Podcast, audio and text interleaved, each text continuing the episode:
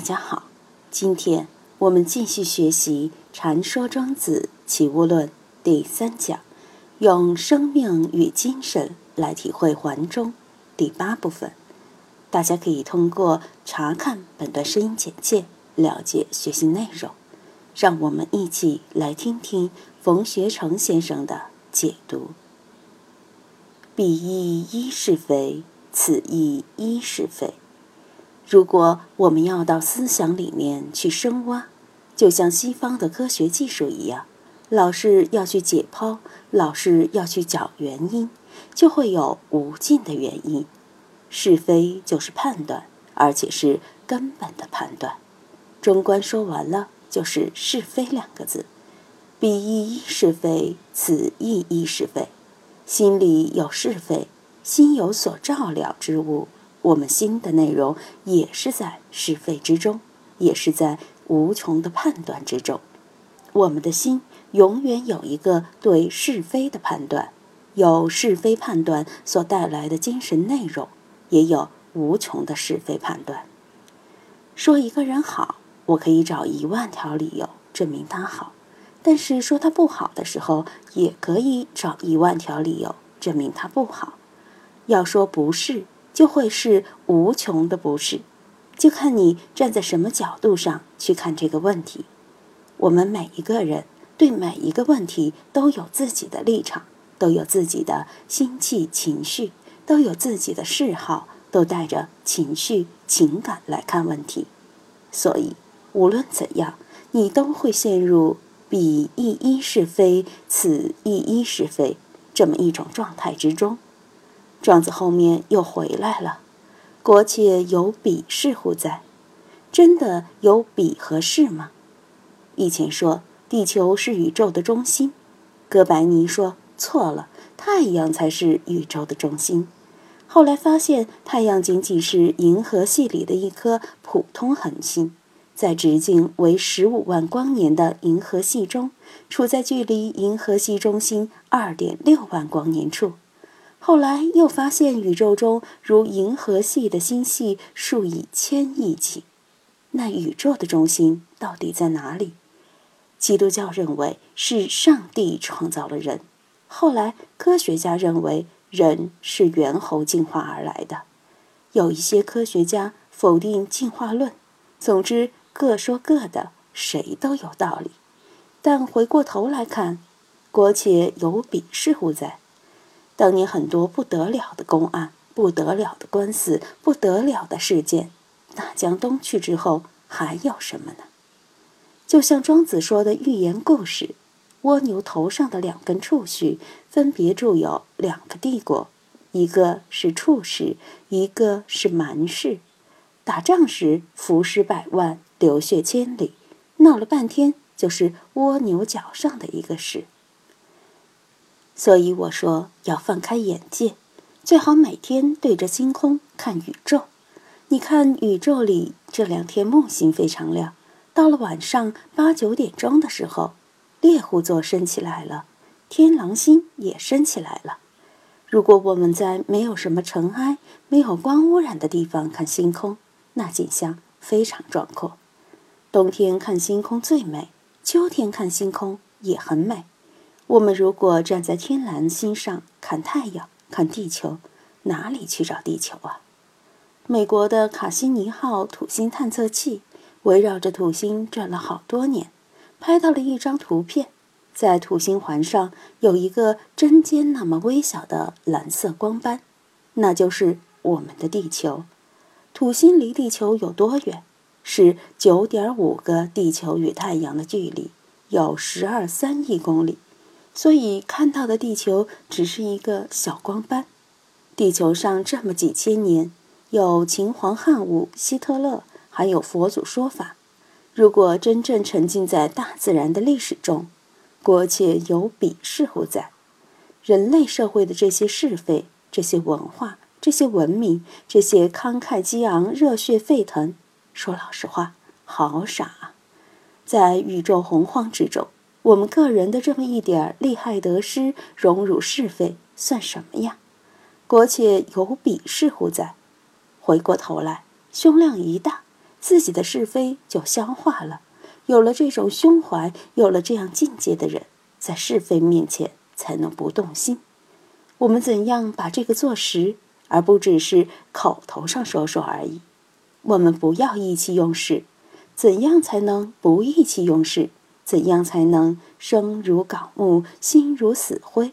怎样才能真正达到这一步？严格来说，就是要破参才行。说破参有点强人所难。如果能用这种视觉来感受这样的境界，不错参也是能达到的。这个也是一种破参，只不过不是在蒲团上，不是在对佛法的求索上，而是在我们的限量上，直接就感受了，直接就获取了。有人问冯老师：“你怎么感受定呢？”我说：“很容易嘛。”他说：“我现在心不能定啊。”我说：“不管它。”你现在不能定的，只是现在这么一点点。你想你的过去，无穷无尽的过去，前生再前生在哪里？不是已经归入涅槃了吗？已经入了寂灭大定了吗？未来的无穷无尽的东西，你没有动心，也无法动心，也是入了涅槃的。你不过在现在这一点上还有点浮躁，还有点蹦跳而已。你想一想。无穷无尽的过去，无穷无尽的未来，四方上下三世古今，全部都在镜中，全部都在涅槃之中。你现在这一点不定算什么？你应该心安了吧？如果大家可以通过过去未来反过来感受我们当下一念，就觉得自己还真有点犯傻，对不对？你现在心急火燎的冤家债主上门了。但你前两年没有冤家债主事情的时候，是不是得安呢？再过几年，这个冤家债主时过境迁了，还是得安啊？现在股票跌了，很急；再过两年，说不定股票又涨了，你发财了，对不对？所以我们要在时间和空间之中遨游，善于时空大挪移，在时空大挪移之中来感觉这个定。实际上。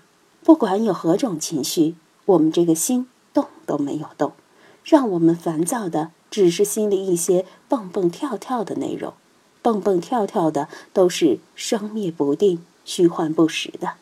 凭什么证明它虚幻不实？过去你浮躁的念头多的是，过去的浮躁到哪里去了呢？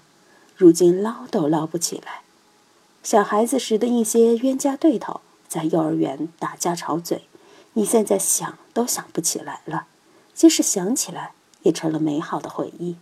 所以，国且无彼事乎哉？彼事莫得其偶，谓之道术。这个是点睛之眼。彼是莫得其偶，已经进入不二了。过去、未来、四方上下、烦恼菩提、是非荣辱，老是在彼事两头窜。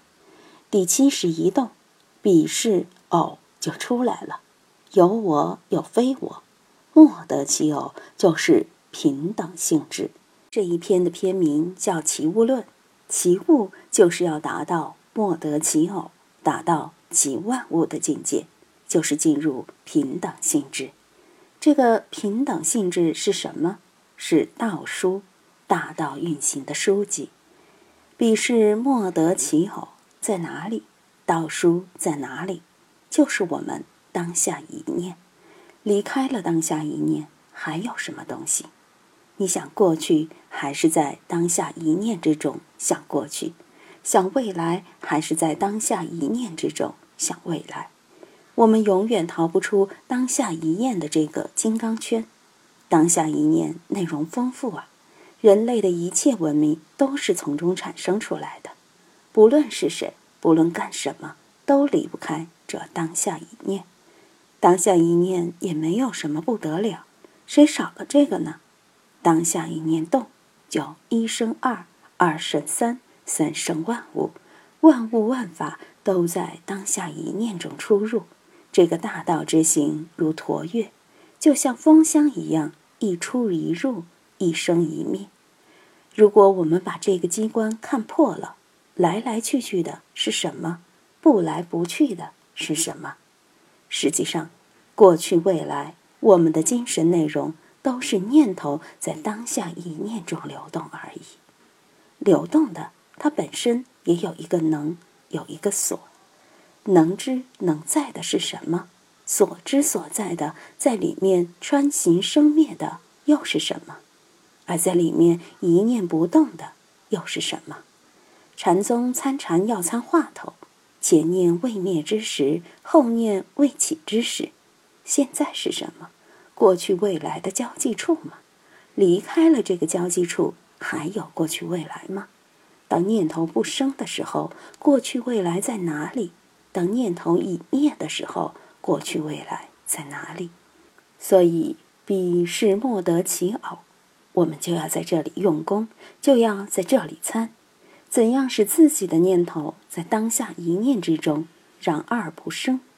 要看破这个东西，看破了就好，就把这个道书抓住了。所以我说，我们现在一要看破世间，另外一个还要看破出世间。有的人看破了世间法，但看不破出世间法，那也不行，不受世间法忽悠，也不受出世间法所忽悠。才真正得到了道书。今天就读到这里，欢迎大家在评论中分享所思所得。我是万万，我在成都龙江书院为您读书。